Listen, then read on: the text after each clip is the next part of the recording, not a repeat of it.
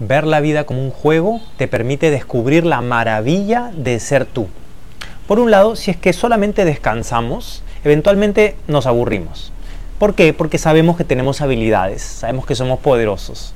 Por otro lado, si creemos que nuestra vida está mal, entre comillas, porque tenemos problemas, entonces nos, nos sentiremos frustrados.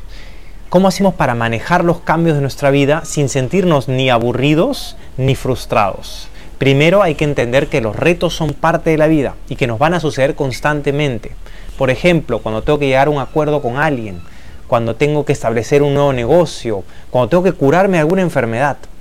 Entonces, si es que sabemos que siempre vamos a tener retos y a la vez sabemos que somos poderosos, la vida es como un juego en el cual usamos nuestras habilidades para superar estos retos y salir adelante.